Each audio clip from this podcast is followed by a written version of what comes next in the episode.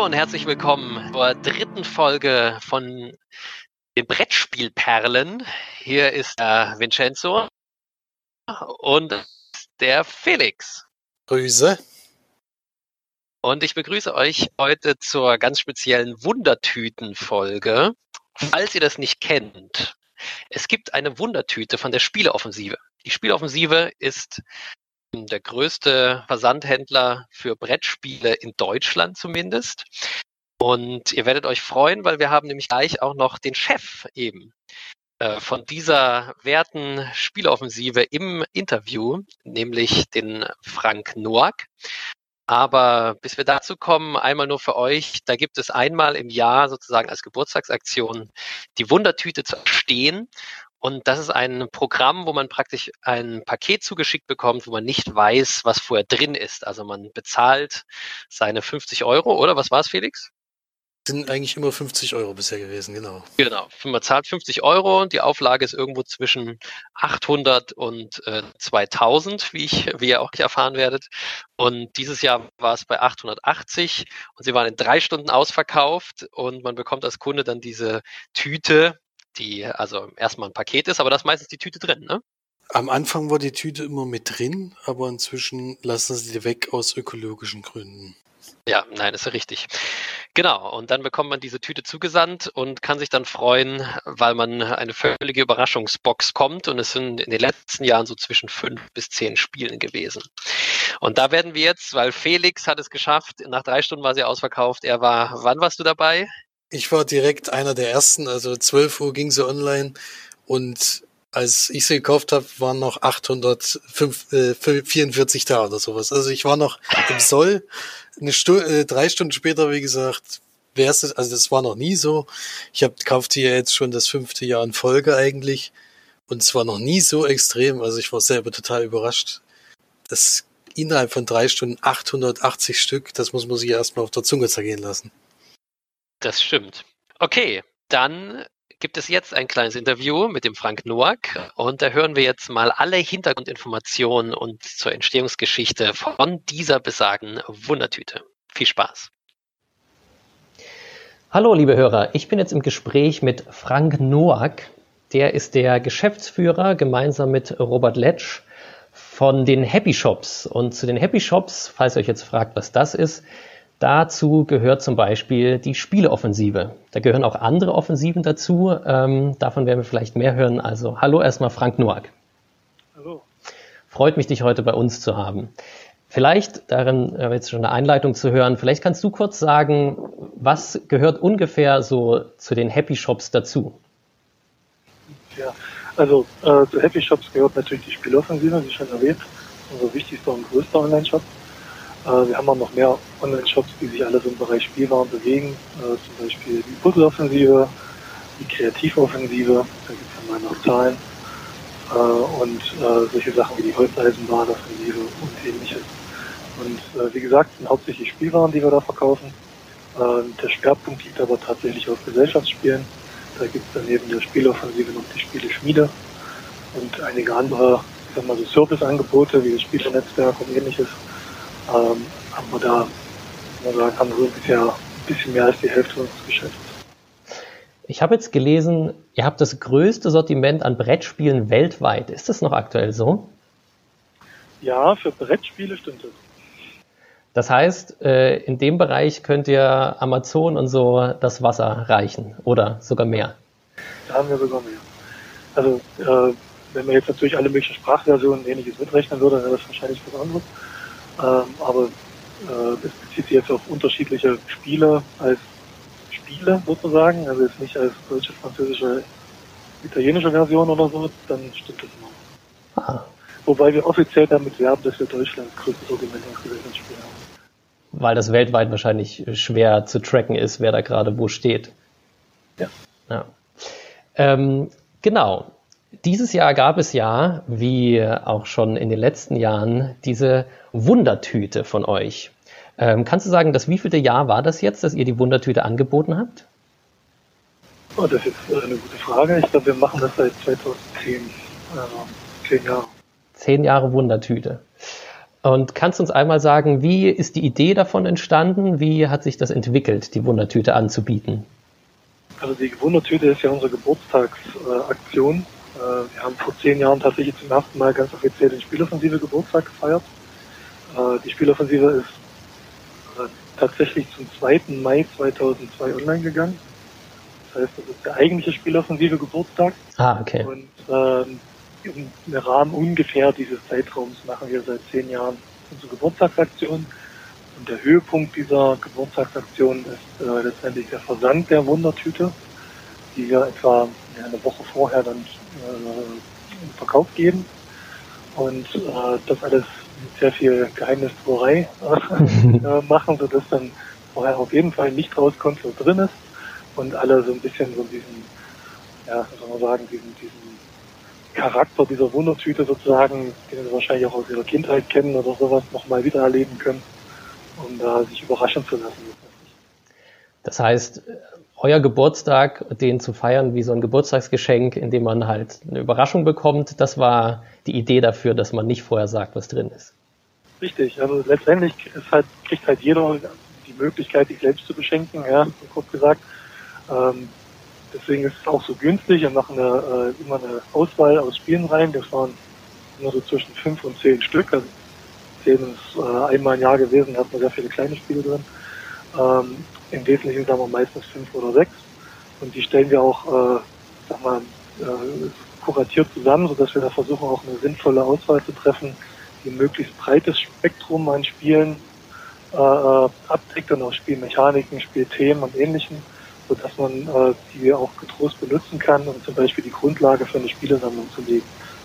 Also äh, die Spiele sind letztendlich so ausgewählt, dass, ja, wie soll man sagen, dass man die, die Bandbreite der Möglichkeiten in der Spielewelt auf die Art so ein bisschen mit erforschen kann. Genau, zu dieser Zusammenstellung, da wäre auch meine Frage, jetzt habt ihr ja, ich, dieses Jahr waren es glaube ich 800 Stück im Angebot gehabt. Wenn man 880. 880. Das heißt, man muss ja von dem Spiel auch viel auf Lager haben. Ist es dann, also da stelle ich mir vor, dass es ja auch verschiedene äh, Einschränkungen gibt. Man kann ja nicht einfach sagen, das Spiel, das wäre irgendwie super für die Tüte geeignet, äh, ist aber gar nicht so viel bestellbar gerade oder hatte nur eine kleine Auflage. Also da werden dann wahrscheinlich verschiedene Faktoren eine Rolle spielen, oder? Ja, das ist sogar eine sehr wichtige Rolle. Äh, das ist überhaupt die Verfügbarkeit der Spiele. Wir fangen ja schon recht früh an, die, den Wundertüten zu planen. Also normalerweise beginnt es so ja, in der Weihnachtszeit, ähm, dass wir dann anfangen mit äh, Verlagen auch zu reden, äh, was wir uns vorstellen. Also wir suchen uns da schon äh, ein paar schöne Spiele aus, wo wir denken, die sind gut, die können wir empfehlen. Und die sind jetzt auch nicht so neu, dass die Verlage vielleicht riesen Schmerzen damit haben, ähm, die jetzt auch äh, zur Verfügung zu stellen, weil ja äh, der, der Preispunkt schon sehr sportlich ist für diese Wundertüte, sodass wir da auch äh, den Verlagen entsprechend drüber verhandeln müssen. Aber der Vorteil ist eben, dass wir hier auch mit einer gewissen Stückzahl auftreten können, wo die Verlage dann auch sehen, ja, das lohnt sich. Ich gebe da äh, eine relativ große Menge Spiele ab und ich habe in der Regel dann nicht das Problem hinterher, dass das dann, äh, ich sag mal, in welchen anderen Läden verramscht wird, weil der Preis ja nicht verändert wird. Ja? Also es ist ja nicht so, dass jetzt, wenn man äh, die Wohnungstüte anschaut, sagen kann, bei dem Spiel, das ist jetzt halt so und so viel Euro billiger und das halt so und so viel Euro billiger, ähm, diese Argumentation gibt es ja letztendlich nicht, weil man das überhaupt nicht an einem Spiel festmachen kann. Ja? Äh, letztendlich ist es so, dass wir die, die äh, ähm, Sachen ausverhandeln mit den Verlagen, dann einen gewissen Rabatt bekommen, der ist auch nicht riesig, aber äh, das hilft uns natürlich schon, das zusammenzustellen, sodass wir, wenn wir die Wundertüte abschicken, äh, dann eine schöne Geburtstagsaktion haben, die sich für unsere Kunden lohnen und für uns zumindest nicht so dass ist, dass wir drauf zahlen müssen. Ja, also das ist ja äh, auch so ein Problemchen, wenn ich ja dieses Jahr sind, ich weiß gar nicht, wie viel Prozent Rabatt war, auf jeden Fall über 50 Prozent Rabatt, die der Kunde einzeln gerechnet sparen würde. Ja, Wahnsinn. Äh, das hat man normalerweise immer auch nicht so als Handelsmarge. Und äh, von daher ist es eben auch wichtig, dass die Verlage da auch ein bisschen mitspielen. Nichtsdestotrotz ist es so, dass wir ähm, durchaus bei den Verlagen schon unsere Wunschvorstellungen äh, präsentieren. Also es ist nicht so, dass wir uns irgendwelchen Mist andrehen können, den wir nicht im Lager stehen haben. Und dann machen wir irgendwie eine Wundertüte draus. So soll es ja nicht sein. Es soll jeder Spaß mit dem Ding haben. Und dementsprechend äh, sind wir da schon recht, kann man sagen, in der Auswahl, wenn es gut zusammenpasst. Heißt das, dass ihr so um Weihnachten rum ähm, Ideen habt und dann Fragen an die, also mit diesen Fragen an Verlage direkt auch gezielt geht? Oder handelt es sich dann um Bestand, den ihr im Lager habt, wo ihr sagt, da könnte sich das und das Spiel davon eignen? Also in der Regel machen wir da nicht aus unserem Bestand rein, weil so viel Bestand haben wir in der Regel nicht von irgendeinem Spiel. Ähm, das äh, macht aus unserer Sicht gar keinen Sinn. Also wir haben üblicherweise, wenn wir unsere Lagerhaltung sehen, äh, das für Computer optimiert gemacht. Der Computer legt sich irgendwie Stückzahlen hin zwischen 1 und vielleicht 10 oder 12 oder sowas. Ja. Das ist die typischen Mengen, in denen wir normalerweise einkaufen, je nachdem wie beliebt ein Produkt ist. Ähm, und von daher kommen wir gar nicht auf solche Lagerbestände. Also das ist jetzt nicht so, dass wir da irgendwelchen Kram äh, über Jahrhunderte im Lager stehen hatten. Das kostet ja alles Geld. Ja, also das, wir hätten auch gar nicht den Platz dazu, muss man ja. sagen. Wir haben zwar kein kleines Lager, aber so groß ist es nicht. Das heißt, ähm, ist da genug Zeit dazwischen für einen Verlag eventuell sogar was nachzudrucken? Ja, das kommt sogar vor. Also es wäre nicht äh, selten, dass das äh, so gemacht wird. Es wird sogar manchmal werden die, werden die Untertüten dann für die Verlage auch zum Anlass genommen, jetzt doch nochmal eine neue Auflage zu machen. Weil äh, dadurch ist eine signifikante Anzahl der Spiele im Prinzip schon verplant ist und das sich dann nochmal lohnt. Äh, das ist ja oftmals so ein Ding, äh, für die Verlage zu sagen, ja, okay, die erste Auflage habe ich jetzt so durchverkauft, das sieht echt ganz gut aus, aber schaffe ich noch mal eine ganze zu verkaufen? Und das ist äh, nicht so eine einfache Entscheidung. Und wenn ich dann weiß, ich kann hier 800 Stück schon mal sicher verkaufen, dann kann ich auch noch mal 2000 produzieren, weil dann fast die Hälfte schon weg ist oder so. Ja, das kommt auch vor. Also es ist nicht selten. Wir hatten auch schon öfter auch komplett neue Spiele schon in der Wundertüte drin, ähm, wo dann die Verlage gesagt haben, okay, das nehme ich so als Promotion ah. um das bekannt zu machen oder so. Das gab es auch schon. Ja, äh, das war dann das Argument, um das dann intern zu verkaufen. Also wir haben dann mit den Marketingmenschen geredet und der hat uns das dann irgendwie die Türen geöffnet, dass wir das dann doch in die Wohnungstüte bekommen können. ähm, das ist halt, äh, wie soll man sagen, muss halt für viele Möglichkeiten offen sein, wenn man es irgendwie möglich machen will. Das ist auf jeden Fall sehr viel Arbeit zusammenzustellen. War denn, es ging es schon tatsächlich so weit, dass durch den Ruf der Wundertüte schon Verlage auf euch zugekommen sind und gesagt haben, hier äh, könnten wir in eurer Planung eventuell eine Rolle spielen, wir hätten da ein Spiel auf Lager, das gut passen würde? Äh, ja, das ist sogar recht häufig, aber meistens stimmt der letzte Satz nicht. Also die passen meistens nicht so wirklich gut. Ah, okay. Kommt vor, ja, und es kommt sogar recht häufig vor, dass wir dann Angebot kriegen, hier, ihr habt doch die Wundertüte, könnt ihr da nicht das und das und das reintun. Aber das und das und das sind dann meistens Sachen, da gibt es Gründe, warum der die unbedingt loswerden will. Ja. Die sonst keiner haben will. Ja, und das ist aber nicht das, die Intention für die Wundertüte. Also wir möchten ja nicht irgendwelchen Schrott drin haben. Ja, es sollen halt schon Spiele sein, die auch Spaß machen. Und wir stehen auch hinter der Auswahl, die wir da treffen und hinter den Empfehlungen, die dahinter steht. Und dann möchte ich halt nicht, dass da äh, der große Thema ist, das wäre alles Schrott oder so. Ja, das ist ja nicht. Das sind durchaus Spiele, die spielenswert sind. Na und es ist ja auch klar, das wäre für die Reputation der Tüte dann auch, also die wird ja in den nächsten Jahren sich schlecht verkaufen, wenn klar wäre, da sind praktisch nur so Ladenhüter drin für den Spottpreis oder so. Das heißt, das ist ja ähm, ein interessanter Punkt, diese, diese Kuratierung. Wie mache ich das jetzt? Also, was sind da Ziele von euch? Du hast schon gesagt, du versuchst ein breites Spektrum abzudecken. Das heißt, geht ihr danach, es sollte was im Einsteiger im Spiel des Jahres, im Kennerspiel des Jahres äh, dabei sein und vielleicht noch ein kleines Spiel? Oder was sind so Richtlinien, in Anführungszeichen, die ihr da so ein bisschen im Kopf habt, wenn ihr die zusammenstellt?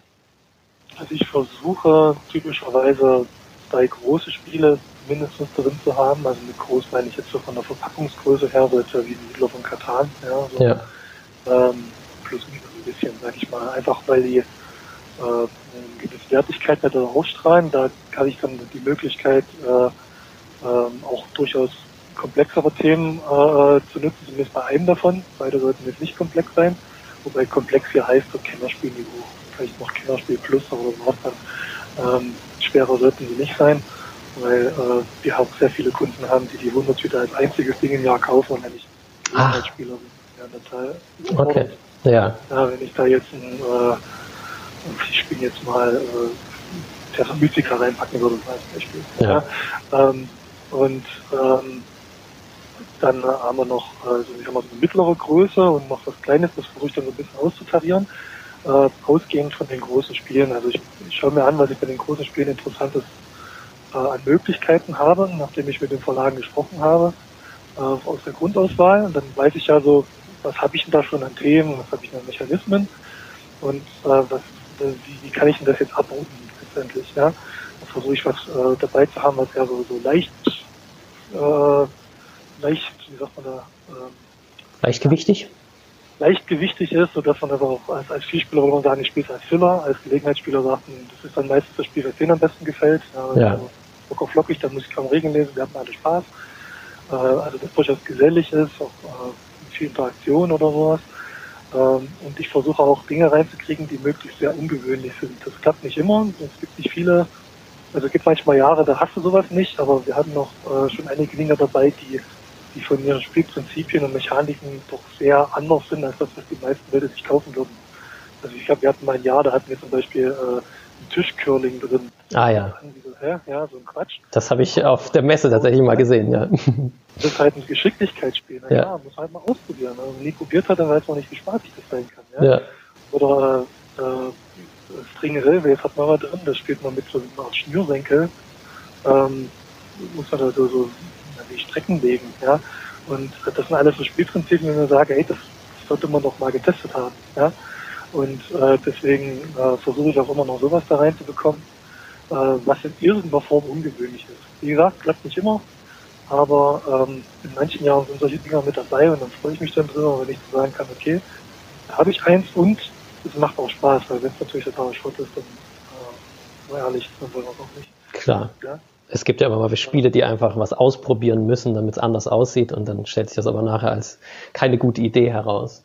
Das heißt, ist sowas wie äh, vier gleiche Worker Placement Spiele, das ist auch ganz klar, dass ihr da aufpasst, dass es sowas nicht geben kann. Ja, also das versuche ich auf jeden Fall zu vermeiden. Äh, was ich auch versuche zu vermeiden, ist eine thematische, äh, also zu starke Überschneidung. Das geht auch nicht immer, aber meistens klappt. Also wir hatten mal ein Jahr, da hatten wir zwei große Fantasy-Spiele drin, aber es war halt beides sehr gut. aber da hatten wir halt zwei Fantasy-Spiele. Da gab es dann natürlich Kritik, so, für doof, ich mag Fantasy nicht. Und naja, dann ist natürlich dann in dem Moment äh, thematisch ein bisschen naja, schwierig. Aber ähm, in der Regel versuche ich auch da zu schauen, dass wir jetzt nicht äh, zwei oder drei Spiele im selben grundsätzlichen Thema haben. Ja. Das ist ein äh, guter Punkt. Wie ist denn das bei euch? Darfst du verraten, wie viele Rückläufer ihr habt, so in den Jahren ungefähr? Also es hängt immer sehr stark von der Tüte ab. Also letztes Jahr hatten wir fast keinen tatsächlich. Also da waren vielleicht 10 oder 12 oder so. Oh, Wahnsinn. Weißt du noch, wie, wie, hoch die Auflage letztes Jahr war? Aber das waren 850, wenn ich mich recht erinnere. Ah ja, okay. nachgucken. Moment. Ich glaube, der Bereich ist wichtig. Also Wundertüte 17 Jahre waren, waren dann noch 800. Ah ja. Ja.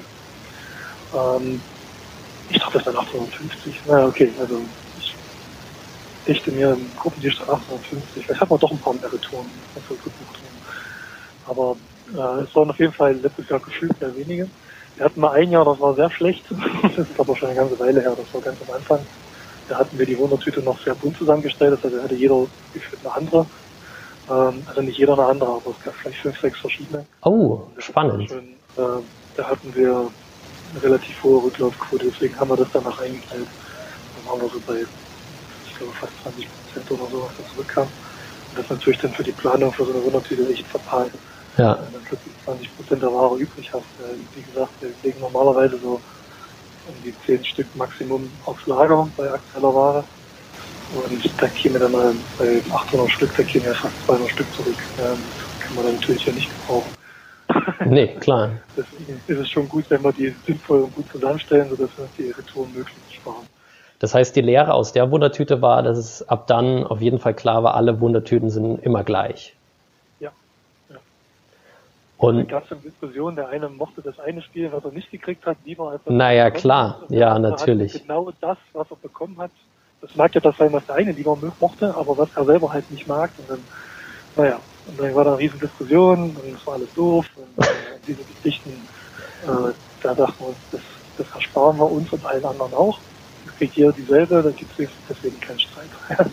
Und ähm, dann gibt's auch, äh, hat auch tatsächlich die, die Retourenquote signifikant verringert. Also ist schon, hat schon sehr geholfen, muss ich ehrlich sagen. Wie manchmal ist es ja so, dass im, im Verlauf der Angebotszeit legt ihr dann nochmal nach. Da kommen dann nochmal ein paar äh, Nachbestellungsmöglichkeiten obendrauf. Wie kommt dann sowas zustande?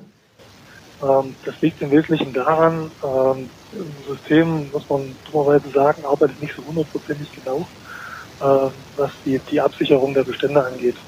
Und äh, wenn da so super, super, super viel los ist, und äh, ich würde da jetzt sagen, ich habe jetzt 100 Stück und bestellen aber 300 Leute gleichzeitig, dann ist es nicht ganz synchron und dann habe ich 200 mehr verkauft, als ich eigentlich habe.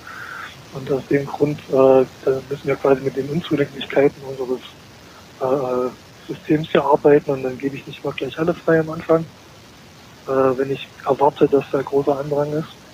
Und äh, gebe so nach und nach frei, wenn ich merke, dass, dass es beherrschbar ist in der Hinsicht, dass die Überverkäufe ähm, nicht passieren. Und aus dem Grund äh, kann da nochmal nachgelegt werden bei solchen Sachen. Dieses Jahr war es ja nach drei Stunden ausverkauft, wenn ich das so. Ich glaube, es waren vier, aber es war auf jeden Fall sehr schnell. Ja, auf jeden Fall sehr schnell. War das, war das überraschend für euch? Tatsächlich ja. Also wir hatten in den letzten Jahren üblicherweise, ich glaube ungefähr eine Woche lang meistens Ware. Letztes Jahr waren es glaube ich vier Tage oder so, äh, bevor die ausverkauft war. Ähm, es gab auch schon Jahre, da war sie gar nicht ausverkauft, da hatten wir aber auch sehr viel. Also wir hatten mal ein Jahr, weil der Anfang immer größer wurde von Jahr zu Jahr, hatten wir dann mal eine mit einer Auflage von über 2000 Stück ah. geplant und die sind dann alle geworden. Da hatten wir so 1700 oder so, die dann verkauft waren. Das, ist aber auch schon ja, dann das Doppelte von dem jetzt, also mehr als das Doppelte. Ja, ja, und da, da war es dann so, dass praktisch jedes Spiel da drin für die Wundertüte äh, produziert worden ist. Also, ah, okay. Äh, das kriegst du nicht mehr als Restkosten im Normalfall. Ähm, und die ähm, weil äh, kurz dazwischen, äh, weil, weil 1000, 1700 ist ja eine wäre ja ist ja eine normale Auflagegröße, richtig? Ne? Ja, das ist fast eine komplette Auflage, richtig. Ja. Ähm, und das war aber auch ein bisschen doof, weil der, der fehlte so ein bisschen die Dynamik dann und das ist ja nicht ganz unwichtig für so eine Gebrauchsaktion, die soll ja aussehen, damit die jeder haben möchte. und dann haben wir uns äh, entschlossen, die Anzahl wieder zu limitieren. Und dann vor zwei Jahren hatten wir noch mal 1000 Stück. Letztes Jahr halt die 800 oder 850. Ich bin leider noch 850. Und ähm, dieses Jahr dann halt mit 880 auch ungefähr in der Höhe. Und ich jetzt? denke, da wird sich auch einpegeln, ehrlich gesagt. Auch wenn das jetzt sehr erfolgreich war, auch für ah, ja. Jahr. Äh, ich denke, das ist eine gute Größe, äh, mit der wir gut arbeiten können. Vielleicht noch 100 mehr oder so, aber ich denke nicht, dass wir da extrem jetzt äh, daran äh, drehen werden, wie viele Wundertypen es werden. Das hat sich auf die als gut erwiesen. Genau, weil dazu, zu dieser, wie, die, wie hoch die Abnahme ist, hätte ich nämlich noch eine Frage. Merkt ihr jetzt in der Corona-Zeit nochmal speziell, dass es steigt da die Anfrage? Ist es ein Unterschied zum Vorjahr, zum selben Zeitraum? Also wir haben äh, etwas mehr Bestellungen als äh, zur Vorjahreszeit. Äh, das ist wahrscheinlich dadurch zu begründen, dass Leute zu Hause sitzen und äh, sich da irgendwie beschäftigen müssen und dann eben auch mal äh, über Brettspiele nachdenken. Ja, also sind das speziell die Gelegenheitsspiele. Also wir haben auf jeden Fall mehr Neukunden, als wir üblicherweise haben. Daran merkt man das. Und äh, ich könnte mir vorstellen, dass das auch bei der Wundertüte jetzt eine gewisse Rolle gespielt hat. Äh, dass ich viel gesagt habe, ach, ich mich ewig mit dem Sortiment beschäftige, dann werde ich mir mal von den Profis schicken. Und dann bestelle ich eben mal die Wundertüte. Ja, als Beispiel. Also ich könnte mir vorstellen, dass das zusammenhängt. Und generell gesehen sieht man ja, also global wächst ja die Brettspielbranche teilweise von Jahr zu Jahr zweistellig. Ähm, wie wirkt sich das auf euch aus? Ja, dadurch, dass wir ja ein deutschsprachiges Angebot haben, ist das jetzt nicht so extrem. Ja, also die, wir haben Bestellungen aus dem Ausland, das stimmt, aber das ist jetzt nicht so, dass das äh, signifikant wäre für uns. Also man merkt es schon also in den Gesprächen mit den Verlagen oder sowas. Wir haben ja auch sehr viele ausländische Partner, mit denen wir arbeiten, äh, dass die äh, dass die Märkte extrem wachsen, also ein englischsprachiger Markt. Der ist ja quasi die ganze Welt. Und der ist inzwischen auch äh, für die meisten Verlage wichtiger als der deutsche. Und als wir gestartet haben, noch ganz anders aus. Dann war der deutsche Markt der größte und der wichtigste überhaupt. Klar. Und jetzt inzwischen ist es der englischsprachige. Ja, das heißt, noch eine Frage zur Wundertüte, die in, ich weiß nicht, ob es letztes oder vorletztes Jahr war, es kommen ja auch Spiele aus der Spieleschmiede in die Wundertüte. Ähm, Gibt es da, also wie, wie kamt ihr darauf? Äh, vor, letztes Jahr war Vikings Gone Wild, glaube ich, in der Wundertüte. Genau. Ja, genau. Ja, ja, das ist halt im Prinzip äh, praktisch genauso gelaufen wie mit den anderen Verlagen auch. Ja. Also, äh, das ist ja von Kovacs Games und äh, es ist ein Spiel, das äh, durchaus auch geeignet ist im Kontext mit den anderen Spielen, hat das eine gute Mischung ergeben. Und hier hat man den Vorteil, dass die Wege nicht ganz so weit sind, was man durchboxen muss. Und von daher ist dann halt auch ein eigenes Spiel aus dem eigenen Verlag äh, in die Tüte gelandet. Ist, ist denn da eventuell auch mehr Rabatt möglich, weil diese Spieleschmiedetitel ja praktisch ohne den Zwischenhändler dann passieren? Also der seid ihr ja dann in dem Moment? Das würde ich ehrlich gesagt so nicht äh, behaupten. Also ich würde sagen, von der Kostenrelation her war das eine ähnliche Geschichte wie mit anderen Verlagen. Ah, tatsächlich.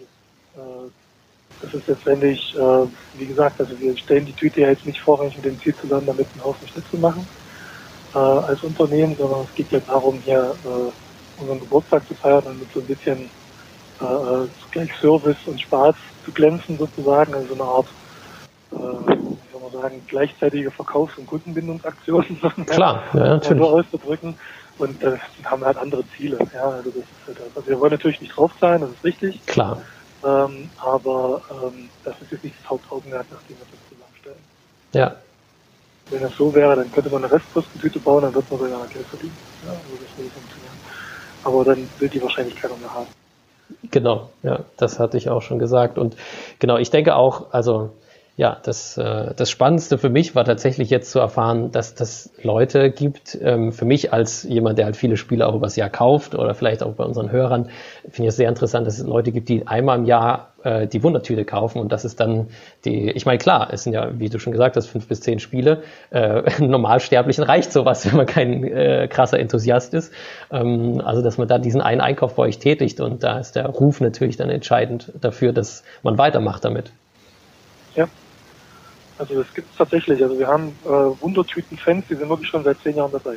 Ach, Wahnsinn. Ich habe übrigens gerade gesehen, wir machen es äh, seit acht Jahren, spielen wir mit 18 Jahren genau zehn Jahre. Ich habe hier die Liste gerade offen. Ähm, tatsächlich jetzt äh, die elfte Wundertüte. Ah, die elfte. Alles. Super. Vielen Dank. Ich danke dir für das Gespräch und ähm, vielleicht hören wir uns in der Zukunft ja auch einmal wieder. Tschüss. Tschüss. Okay, da sind wir also wieder jetzt mit dem Live, im Neudeutschen sagt man jetzt immer das Live-Unboxing, was man aus vielen YouTube-Videos kennt von Brettspielen. Wir sind jetzt also live dabei, das auf die Ohren auszupacken. Felix hat, wann hast du sie heute gekriegt, die Wundertüte? Also sie ist heute um halb elf, glaube ich, bei mir eingegangen, genau. Das ist schon auch wieder logistisch ziemlich der Kracher, weil die wurde gestern versandt, hast du ja, gesagt, ne? Innerhalb von einem Tag äh, ist auch nicht gerade eine kurze Strecke äh, von Merseburg nach Bayern, äh, aber es ist schon da und ja, also die Post war da sehr zuverlässig diesmal auf jeden Fall. Wahnsinn, innerhalb, sehr gut. innerhalb von einem Tag. Ja, und bisher hat es ja jedes Jahr geklappt, dass tatsächlich noch kein Spiel dabei war, was ich A kenne oder B äh, schon habe, also gekannt, vielleicht gehört, hat man schon mal davon.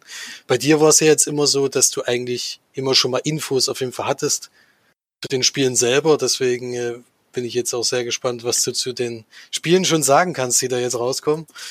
Äh, genau, ihr habt ja auch gerade gehört, dass äh, wenn es klappt, äh, er versucht, was in die Tüte zu tun, was so was ganz Besonderes, ein bisschen was Exotisches ist auch. Das heißt, es kann immer gut sein, dass ich auch was davon nicht kenne, aber das sind ja eigentlich die spannenderen Titel auch meistens.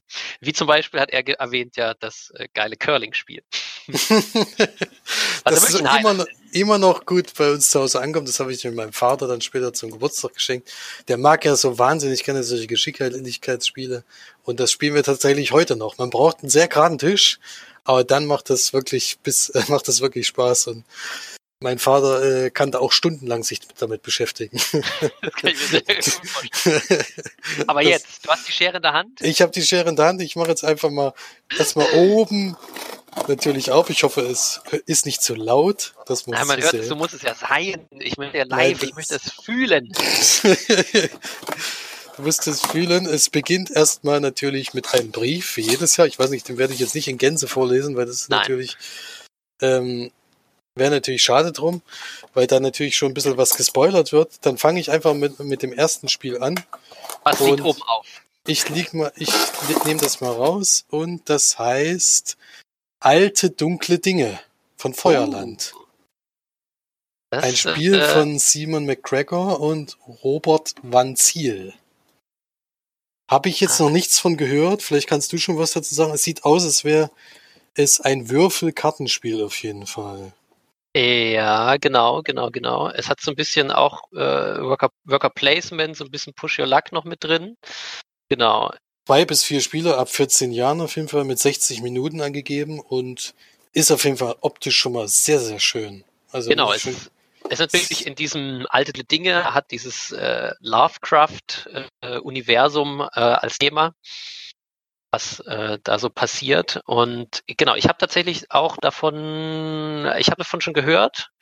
Genau, ich habe davon auch gehört, dass es, äh, dass es schlecht sein soll, aber mehr weiß ich auch nicht. Ich glaube, man würfelt, man hat so ein, was ist ja auch schon mal bei diesem uralt Kickstarter, einer der allerersten, wie hieß denn der noch, ähm, Alien Frontiers, glaube ich, genau. Da gab es zum ersten Mal dieses, dass du die Würfel würfelst und gleichzeitig als Arbeiter benutzt, die du einsetzt. Und ich glaube, das ist hier ganz ähnlich. Genau, also es sieht auf jeden Fall, ist natürlich sehr thematisch. Und wir haben ja gehört, äh, dass es die eine bunte Mischung sein soll und sowas Thematisches gehört natürlich auch dazu. Wird hier auch als spannendes Würfelspiel, wie gesagt, den Cartoon-Look angegeben und eigentlich ist es ein Abenteuer, was man zusammen erlebt, sozusagen, ja. Also das ist sehr gut, weil das interessiert mich nämlich sehr, wie das bei euch abschneidet. Bin ich sehr gespannt, wird auf jeden Fall gespielt. Äh, es sieht auch wirklich super toll. Also das freut mich schon wieder, das ist schon wieder so ein total schöner Look. Wieder begeistert. Ich bin, äh, bin jedes Mal begeistert, wenn sich die Leute auch bei den Covern und bei den Karten einfach viel einfallen lassen. Das sieht hier schon sehr, sehr schön aus, auch wenn ich jetzt noch nicht reingeguckt habe, aber man sieht hinten auf jeden Fall schon ein paar Karten. Das gefällt mir schon mal sehr gut.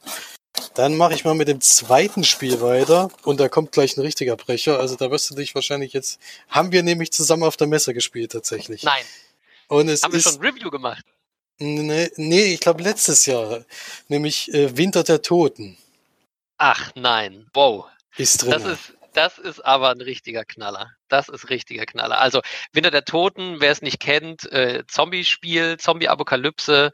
Ähm, man ist äh, diesmal im Winter unterwegs, ja. Mhm. Und äh, er so galt, also ist immer noch bei den, bei vielen Wertungen ganz weit oben von Zombie-Spielen generell, weil es ein kooperatives Spiel ist, was einen einzigartigen Mechanismus hat, wo du so Entscheidungen treffen musst und die können immer mal auch gegens Team sein. Das heißt, man hat praktisch so eine Mischung, ist sozusagen semi-kooperativ, weil man muss sich immer mal um sein, für sein eigenes Leben, äh, weil man hat so verschiedene vorgegebene Sachen und Ziele zu erfüllen und das kann dann immer mal sich unterscheiden von denen, die das Team hat.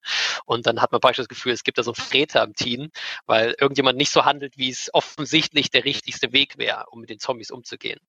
Und das haben wir auf der Messe Essen vorletztes Jahr, glaube ich, ne? An, an, ja, angetestet. Aber ich glaube, das war, drauf, ne? ich glaube aber auch, dass das nicht Winter der Toten, sondern dass das irgendwie nochmal eine Erweiterung davon war. genau, das war, das war glaube ich, die lange Nacht. Das ist die, die zwei Jahre später erschienene, auch standalone spielbare äh, Grundspielbox, ja. die nochmal so ein paar Sachen erweitert. Aber du hast es, äh, das ist original, ne?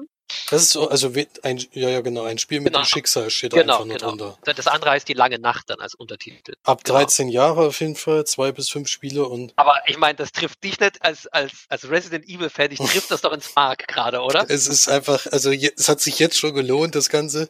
Das, das hat mich also das, das muss man auch sagen, also bei der Preisgestaltung, ne, ich meine, also bei Dead of Winter, das war so ein Spiel, das war schon immer auf meiner Liste. Es steht tatsächlich auch jetzt noch auf meiner Liste, halt die, dieser Nachfolger steht auf der Liste, der noch so ein paar andere zusätzliche Sachen hat, aber die gibt es halt für um die 46 Euro neu und wenn du gut bist, vielleicht bei 40. Also da sind wir auf jeden Fall jetzt schon im Budget. Das heißt, wir kriegen jetzt noch drei Spiele on top sozusagen. Wahnsinn, Wahnsinn. Da haben sie sich schon mal wieder sehr gut, sehr gut sehr ausgesucht. Ausdacht, ja. Aber ja. äh, genau, man muss sagen, zwei thematische Spiele, ne? also sehr deutlich thematisch. Einmal Zombie, einmal Cthulhu. Schön, dass es immerhin zwei verschiedene, aber schon der am meisten benutzten Themen in der Brettspielwelt sind. Äh, um jetzt noch glücklich zu sein, fehlt natürlich noch das Handeln im mediterranen Raum. Wir sind mal gespannt. Was ist Nummer drei? Was ist Nummer drei? Jetzt kommen wir zu den kleineren Spielen. Ähm, ein Spiel, was ich tatsächlich schon kenne, nämlich Black Jackie von Ravensburger. Das ist so, äh, so ein bisschen wie also eigentlich ist es wie Blackjack, man muss auch bis 21, also man darf nicht 21 Punkte erreichen, sondern soll am besten 20 Punkte erreichen, ist es in dem Fall. Und es sind immer so Mäuse, Mäusekarten, die eben noch zusätzliche Fähigkeiten haben. Zum Beispiel rechne zu deinem Ergebnis 0,1 Punkt dazu, dass ah, du halt okay. mal zufällig 20,1 Punkte hast und nicht nur ja, 20 klar. und deswegen ja. doch noch gewinnst. Oder ähm, sowas wie tausche nochmal, also du kannst nochmal Karten tauschen mit dem mit dem Ablagestapel und sowas oder also man zieht immer Karten nach, man kann nur eine Karte tauschen, also immer wieder aufziehen. Man soll halt nicht über die 20 Punkte kommen, dann hat man automatisch verloren und andersrum gewinnt eben der, der am nächsten an der 21 dran ist. Und der, ja. der der niedrigste ist, der verliert immer ein Herz und jeder hat drei Herzen. Auf jeden Fall. Also es ist Das hast du schon gespielt? Das habe ich schon gespielt, ja. Äh, das ist auch wirklich sehr witzig. Also wie gesagt, das ist so ein Aber kleines. Doch, auch habe ich sogar auch selber. Uh, zum also, ersten Mal. Zum ersten Mal, zum ersten Mal ist es soweit. Aber gut. Aber das, das Gute ist, es ist ein kleines, kleines Spiel. Kleines Spiel und das ist jetzt auch nicht so dramatisch. Das kann man auch gut verschenken oder sowas. Das stimmt. Und dann habe ich noch das zweite kleine Spiel. Das kenne ich allerdings nicht und das finde ich schon mal gut, weil ich ja unserem, also meinem Cousin, in dem Fall deinem Bruder, jedes Mal zum Geburtstag und äh, zu Weihnachten eigentlich immer ein Zugspiel schenke. Ja. Bis er irgendwann sagt, bis er irgendwann mal sagt, bitte schenkt mir keine Zugspiele mehr. So lange will ich das noch durchziehen. Und tatsächlich ist in der Wundertüte ein Zugspiel drinne, nämlich Bummelbahn. Oh, ein Spiel von Lockout-Spielen, ein kleines Kartenspiel, also wirklich klein und von Dan Keltner und Seth Deffy, denke ich. Das ist die. Ein bisschen mit so, mit so einem Chefkoch auf der Packung? Genau, Chefkoch und Lok auf der Packung, genau. Ja, richtig, genau, okay. Auf einer also nie gehört, äh, ist ähm, anscheinend 2014 das letzte Mal aufgelegt worden. Ja. Ähm, wie wir im Interview gehörten, könnte sich hierbei tatsächlich, oder höchstwahrscheinlich ist es hier eine neue Auflage von dem Spiel. Also eine hm. frisch Lage für die, für die Wundertüte. Ja, nee, sehr schön. Also es freut mich schon mal. Es sieht auch von äh, die hinter die Rückseite sieht auch schon wieder sehr schön aus. Kannst du uns äh, dazu was sagen? Weil das ist ja wirklich hier, das, das scheint so ein. Auf einem kleinen Insel wetteifern die Spieler darum, als Lokführer den besten Zug zusammenzustellen und Waren an verschiedene Orte zu bringen. Dabei können die Spielkarten zu verschiedenen Zwecken genutzt werden. Sie können entweder als Wagen oder Gebäude den Zug verbessern, als Bezahlmittel für das Ausspielen anderer Karten genutzt werden oder als Fracht auf passende Wagen geladen werden. Wer den Zug eines Mitspielers belädt, erhält sofort einen Bonus oder eine Zusatzaktion. Wer bei Spielende die meisten Punkte durch den eigenen Zug und das Erfüllen von Lieferaufträgen gesammelt hat, gewinnt. Das könnte, das könnte dieses sogenannte ja, besonderes Spiel in der Tüte sein, weil, also einmal die Gestaltung ist schon wieder was ganz Besonderes. Sieht also auch dieser Look schon wieder schön aus, muss ich sagen. Der ja. ist sehr, sehr speziell, sieht aber ziemlich gut aus. Ja, also eine ja. sehr besondere, fast bilderbuchartige, aber halt so, so, wie sagt man so, eine gezeichnet, deutlich gezeichnete, aber so ein bisschen bilderbuchartige Gestaltung. Und auch schön, dass man aus Karten anscheinend den Spielplan legt, sozusagen. Genau, genau. So sieht das hier aus. Die Karte erweitert sich durch die, durch das Kartenlegen, genau. Das äh, sieht auf jeden Fall äh, nach einer spannenden Mischung aus von verschiedenen Mechanismen. Ob es was taugt, werden wir sehen. Das werden wir dann sehen. 30 bis 60, 60 Minuten ist hier angegeben. Zwei bis vier Spieler ab zehn Jahren. Von vorne hätte ich jetzt erst gedacht, vielleicht ist es ein Kinderspiel, aber ab zehn Jahren ist ja dann doch schon ja, jetzt nicht gehoben, aber es ist schon eher dann Familienspiel und nicht für kleinere, sage ich jetzt mal. Ja. auf jeden Fall auch eins, wo ich sage, das äh, interessiert mich sehr, wie sich das spielt. Ja, mich auch auf jeden Fall. Und das letzte ist wieder ein größeres Spiel. Und zwar, oh, nee, warte mal, ich habe hier sogar noch was Kleines drinne. Wir haben hier noch ein paar Karten bekommen und zwar für Krieg der Welten die zwei, zweite Welle. Also anscheinend Krieg der Welten nochmal Zusatzkarten. Scheint auch so ein, ich sehe jetzt hier gerade eine Spinne, sieh dir die Hand deines Gegners an, entferne eine zufällige Karte aus dem Ablagestapel. Also wie zum Beispiel so Promokarten sozusagen? Genau, oder? so Promokarten, das sind so zehn Stück vielleicht oder ja, so in der, der Richtung. Also, glaube ich, als äh, Spieleschmiede, genau, lief auch eine Spieleschmiede. ja, also da gibt's hier nochmal zusätzliche Karten. Als kleines Goodie ein, sozusagen. Ein kleines Goodie. Hier gibt's noch. Ey, das gucken wir uns auch erstmal an hier. Also es gibt ein Probespiel für Chronicles of Crime. Na, das ist doch die Faust aufs Auge, oder? die Faust trifft's. Ja. Und dann haben wir hier noch äh, Kartenschützen. Also ich schätze mal, dass da oder ist das Werbung? Oder nee, das ist glaube ich schon so ein, so ein Schutzteil, wo man eben also Werb, eigentlich Werbung, muss man sagen. Und ähm, jetzt. Aber das heißt, äh, ist es, ist es eine, wie viel Material ist dieser Chronicles of Crime Sache dabei?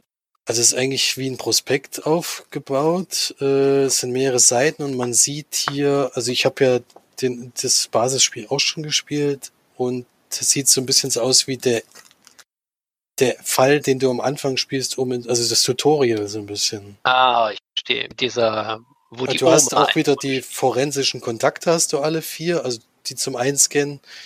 Und ah, ja, alles. Ah. die Person, die man so kennt, das ist, glaub, könnte sein, dass das der erste Fall war. Ah, okay. Ich dachte, okay, den kennt ihr schon. Ich dachte nur, um das, um die Leute einzuweihen, warum das die Faust aufs Auge ist, weil da äh, wolltest du ja gerne mal ein bisschen mehr Test spielen bei Chronicles of Crime. Genau, ich dachte, das, haben das ist jetzt die Möglichkeit, aber das, das, das wahrscheinlich. Das haben wir ja, das haben wir schon gemacht. Ja, wir sind ah, okay. ganz fleißig gewesen, ganz fleißig.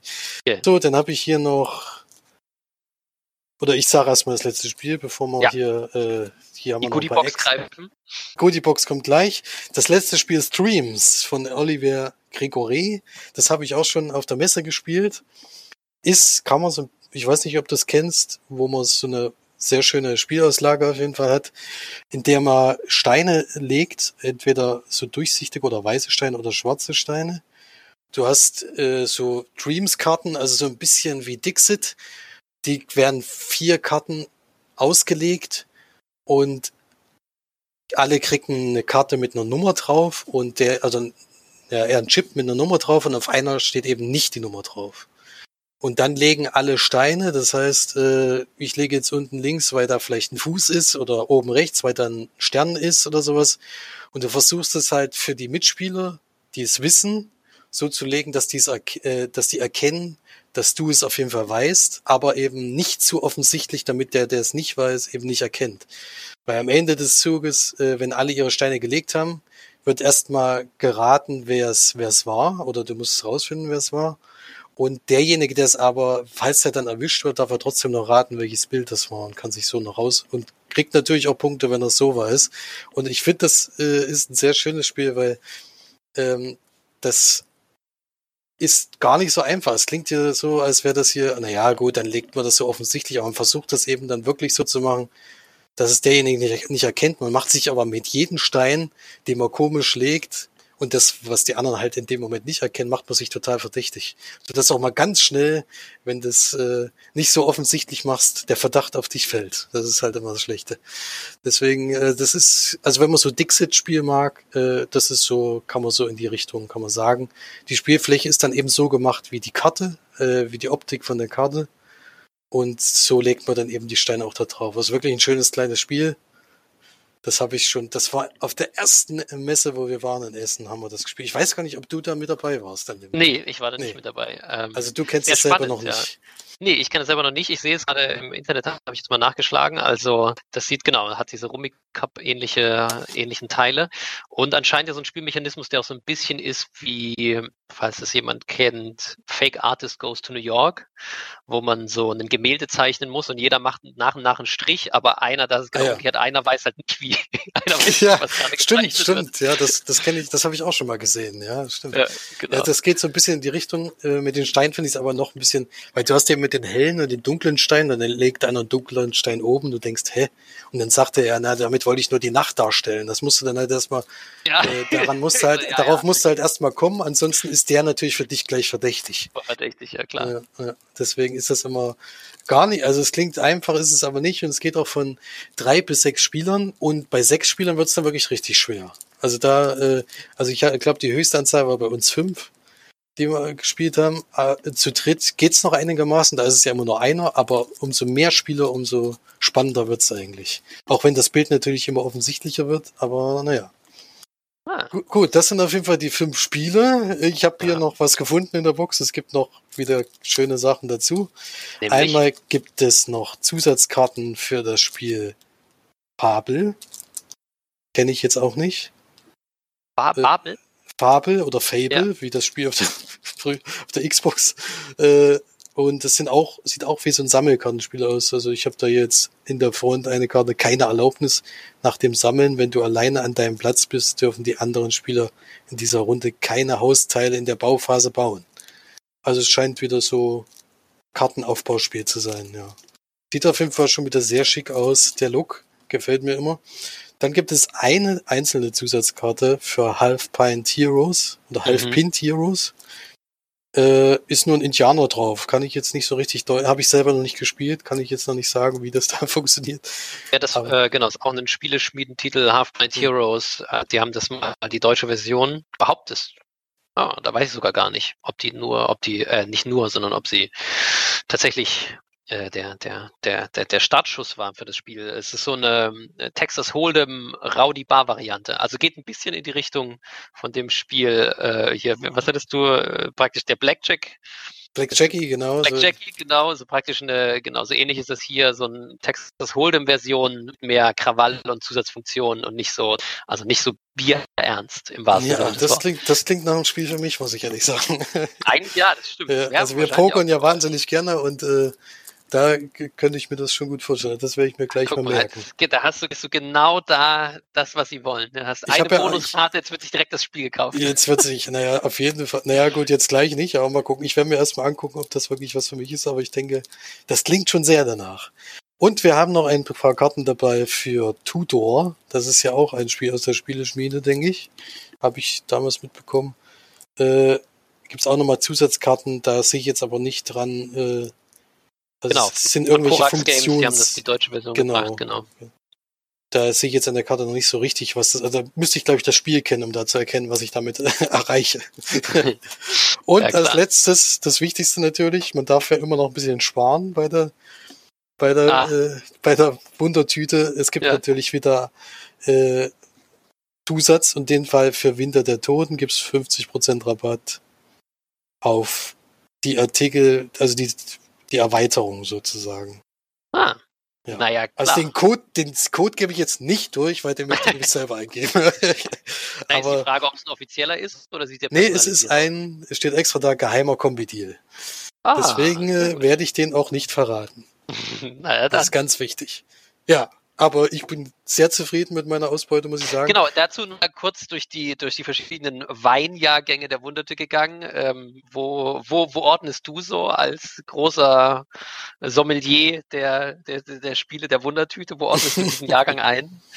Also ich schätze ihn auf jeden Fall sehr hoch, äh, denn ich finde, wir haben ja drei große Spiele diesmal eigentlich drinne Mit Dreams, Winter der Toten und alte dunkle Dinge. Ich glaube, Dreams ist nicht ganz so äh, preislich nicht so hoch angesetzt, aber vom Material her auch sehr gut. Deswegen finde ich das sehr schön und die kleinen Spiele sind halt immer was. Äh, also die passen mir gerade ganz gut, weil ich die, weil ich die gut gebrauchen kann. Deswegen, also ich schätze schon. Äh, also ich mache ja jetzt schon das fünfte Jahr in Folge und ich wurde bisher, wie gesagt, nie enttäuscht, deswegen mache ich jedes Mal mit. Es ist ja für mich eher so ein, auch so ein Auspacken. Das Auspacken an sich macht mir halt immer schon Spaß. Es ist so ähnlich, so ähnlich wie, ich gehe schon seit bestimmt 15, 15 Jahren in die Sneak oder eigentlich sogar 20 Jahre. So wie im Kino zu sitzen und nicht zu wissen, was kommt, ist eigentlich das auch bei der Wundertüte. Das macht natürlich viel, viel Flair aus. Und wenn da natürlich Sachen drin sind, die einen interessieren, das ist natürlich umso besser. Und da habe ich diesmal auf jeden Fall einige Sachen dabei, die spannend finde und das freut mich natürlich sehr. Ah, das heißt, äh, du gehst gerne in die Sneak. Es äh, könnte sein, dass es da einen ähnlichen Podcast gibt wie unseren. Wie heißt denn der? Heißt nicht äh, Leinwandperlen oder so. Leinwandperlen, ja, genau. Ich weiß nicht, ob die unseren Namen irgendwie geklaut haben oder so, aber es ist, ich glaube, ja. Der soll ganz gut sein, ja. Nee, der, der, der andersrum eigentlich. Wir haben da äh, uns äh, sozusagen abgezweigt den von denen. Genau. Ein bisschen abgeguckt, ja. Bei dem bin ich nämlich auch noch vertreten und da gehen wir häufig. Also zurzeit ist es ja leider nicht möglich. Schon seit langem aber sonst sind wir eigentlich tatsächlich wöchentliche Sneakgänger und sprechen auch darüber im Leinwandperlen Podcast. Den gibt's schon ein bisschen länger. Da hatten wir jetzt gerade Jubiläum mit 250. Folge. Da sind wir mit Folge 3 noch weit hinterher. ja, aber ich meine, wenn die wunderte Cross-Promotion machen kann, dann können wir das auch. Ja, auf jeden Fall. Ähm, sehr gut. Okay, das heißt, ähm, so, also kannst du sagen, wie war so das Verhältnis meistens von den Spielen, die du behältst, die du vielleicht dann andersweitig verschenkst oder auch wieder verkaufst? Wie ist, wie ist für dich so das Verhältnis die letzten Jahre gewesen? Also ich habe bisher jedes Jahr alles gespielt. Auf jeden Fall. Also es ist Klar, nicht so, dass ich irgendwas neu in Original verpackt ja. verkauft habe. Manchmal sieht man das ja, äh, dass da, dass da direkt an dem Tag schon welche Spiele drin sind, weil da, bei, was weiß ich, diese gleich verkaufen wollen. Sowas habe ich nie gemacht. Und äh, ich habe eigentlich immer mindestens drei, also ich habe das Gefühl, es ist bis jetzt immer vier bis sechs Spiele, also jetzt wo ich gekauft habe, sechs, also drei oder vier habe ich immer behalten äh, und die anderen habe ich halt eben trotzdem innerhalb der Familie verschenkt, dass ich sie auch immer selber noch spielen konnte. da bin ich ja relativ schlau. Da schenke ich das so, dass ich es auf jeden Fall auch selber nochmal spielen kann. Ja, das ist immer das Schöne. Deswegen, äh, also bisher hat sich das für mich jedes Jahr gelohnt. Es wird ja immer, also ich kriege da auch immer wahnsinnig viel Kritik mit äh, auf irgendwelchen Seiten, die dann sagen, ja, das sind ja immer Spiele, die ausrangiert sind. Also sowas finde ich überhaupt nicht sondern ich glaube, die denken sich auch was dabei und ich merke das einfach jedes Jahr und mir macht es halt auch Spaß. Ich habe da auf jeden Fall noch nie da gesessen, habe gedacht, ich müsste es jetzt zurückschicken. Ich glaube, einmal habe ich, habe ich mal drüber nachgedacht, weil im ersten Moment überhaupt nichts für mich dabei war, dachte ich. Und dann, wo ich aber die ganzen Erklärvideos und sowas dazu geschaut habe, habe ich dann gemerkt, oh, das muss ich doch mal unbedingt anpacken. Also man sollte nicht immer gleich die Augen verschließen, nur weil es vielleicht nicht das Thema ist, was man, was einem so gefällt, sondern man sollte das unbedingt mal ausprobieren. Und so mache ich es eigentlich immer. Also ausprobieren tue ich es immer, verkaufen allerhöchstens, wenn ich es dann, äh, wenn es mir gar nicht gefallen hat oder sowas, dann, dann kann das mal vorkommen. Aber ich glaube, bei den Titeln diesmal äh, wird es auf jeden Fall darauf hinauslaufen, dass ich es behalten werde. Also Winter der Toten ist natürlich schon ein Knaller. Ja, also wir, wir, haben ja gehört, was ich dabei denken. Ich habe ja auch im Interview äh, danach gefragt, weil mich das ja auch interessiert hat. Also diese diese äh, komische Vermutung, dass man da irgendwie irgendwie die Spiele kriegt, die einfach noch so rumlagen oder so. Das ist es könnte das ist schon von der Menge kann, meines kann er nicht weiter genau. Die, ist, äh, haben wir ja gehört, dass es so nicht ist. Und das äh, ist ja auch leuchtet ja auch ein. Und das andere ist, dass man auch preislich hier bei der Box jetzt sagen muss, bei der Tüte, das ist natürlich, also wie gesagt, Winter der Toten, also wenn es mal irgendwo im Super Kombi-Deal für irgendwas, das mal vielleicht am günstigsten Preis für 30 Euro gab, dann hast du A, viel Glück gehabt und genau den richtigen Zeitpunkt zum Bestellen mhm. gewählt. Ansonsten ist das Ding so um die 40 bis 50 Euro damit alleine, hast den Preis der Monat wieder drin. Also da kann auf jeden Fall niemand, und das ist abgesehen davon ein wirklich, also ich nehme jetzt mal an, in der, auf jeden Fall bei Board Game Geek, also was ja so das Mecker ist der Brettspielbewertung der Hardcore-Spieler, da ist Winter der Toten, würde ich von den Spielen, die jetzt in der Box sind, Asien ähm, ist er mit Abstand am weitesten oben. Ähm, und da muss man einfach sagen, da, damit allein, also da kann man auch nicht niemandem erzählen, dass es irgendwie hier, da, dass da nichts Besonderes drin wäre. Also und da preislich kann man das wirklich der Tüte nicht vorwerfen und man ja. kann es auch nicht von der Qualität vorwerfen. Ich finde immer, dass man jedes Jahr, also das, was auch der Wille eigentlich der Wundertüte ist, dass man eben mal Spiele spielt, die nicht so gang und gäbe sind. Äh, das, das hat bei mir bisher jedes Jahr geklappt. Und ich weiß nicht, man kann immer alles irgendwie kritisieren oder schlecht machen, aber wenn man sich überlegt, dass äh, das war ja auch, dass der reguläre Preis irgendwie 139 Euro für alle fünf Spiele gewesen wäre und du kriegst die jetzt für 50 und hast dann wirklich solche schönen Sachen dabei. Also da frage ich mich immer, warum die Leute, ich meine, diesmal hat sich ja auch ausgezahlt, 880 Stück sind verkauft und ich glaube, da muss niemand unglücklich drüber sein, was er da bekommen hat. Und wie gesagt, wenn du das äh, drauf anlegst, dann würde ich sowas auch eigentlich nicht zurückschicken, sondern also dann, wenn es dich wirklich nicht interessiert, weiter verkaufen, weil da machst du eigentlich einen deutlich besseren Schnitt. Also Genau. Und ähm, also bei Board Game Geek ist Dead of Winter das am höchsten bewertete Spiel von denen jetzt in der, in der Tüte gewesen. Das ist auf Platz 99, also noch in der Top 100 oh, ähm, der besten Spiele aller Zeiten. Das war auch schon mal höher, als es rauskam, klar. Das ist also ursprünglich 14 äh, erschienen. Das ist also auch schon ein bisschen älter. Ähm, aber klar, ich meine, wie kriegst du einen Preis zustande? Und ich weiß gar nicht, ob der Nachfolger, ich schaue gerade, ob die lange Nacht höher bewertet ist, aber ich glaube noch nicht mal. Also, ja, genau, sieht nicht so aus. Die ist noch darunter bewertet. Also, das ist immer noch das Spiel, das Zombie-Spiel, das äh, auf 99 steht und ähm, noch nicht mal der Nachfolger ist höher bewertet.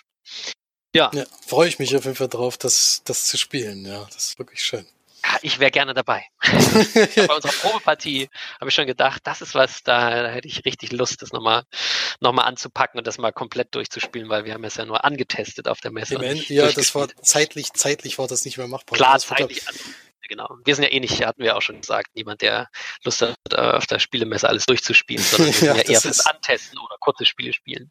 Ja, und da hat es auf jeden Fall gleich zugesagt. Nee, also auf jeden Fall eine tolle Geschichte. Äh, ich freue mich immer auf jedes Jahr eigentlich, wenn es klappt. Und dass es diesmal so ein Erfolg auch für die Spieleoffensive war, freut mich natürlich umso mehr.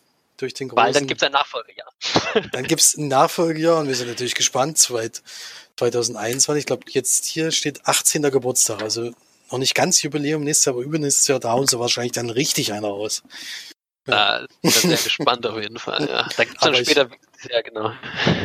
Ich freue mich. Gleich ein Interview ich freue mich da auf jeden Fall wieder, wieder drauf und es macht einfach jedes Jahr wieder Spaß. Meines Erachtens könnte es auch zweimal im Jahr stattfinden. naja, aber dafür gibt es den Adventskalender, ne?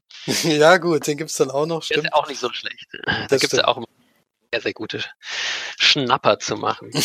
auf jeden Fall. Vielen Dank auf jeden Fall nochmal an Frank Noack, dass er sich die Zeit genommen hat. Ja, auf jeden hat. Fall. Das war sehr, sehr schön, hat uns sehr gefreut. Und tolle ich konnte zwar leider, äh, Hintergrundinformationen. Ja, ich konnte zwar leider selber nicht dabei sein, aber ich habe auch mit dazu beigetragen, denke ich, mit ein paar Fragen. Die sind, glaube ich, vorgekommen. Äh, und das ist natürlich toll und ich äh, freue mich, dass das geklappt hat, weil das natürlich unsere Folge sehr, sehr aufwertet äh, und noch, noch spannender macht, obwohl es natürlich so schon spannend genug ist mit den tollen Spielen. Und ja, vielen Dank nochmal dafür, die Zeit, dass, dass, dass du dir, ich duze dich jetzt einfach mal, jetzt die Zeit genommen hast. Ah, ist okay, du darfst mich duzen. Dich darf ja, ich duzen. Äh, vielen ja. Dank, dass ihr mit dabei wart und wir freuen uns, wenn ihr wieder einschaltet bei der nächsten Folge. Bis dahin, äh, bleibt tapfer, äh, spielt weiter äh, und äh, bleibt vielleicht im Moment noch ein bisschen zu Hause. Ich bin der Vincenzo und das ist der Felix.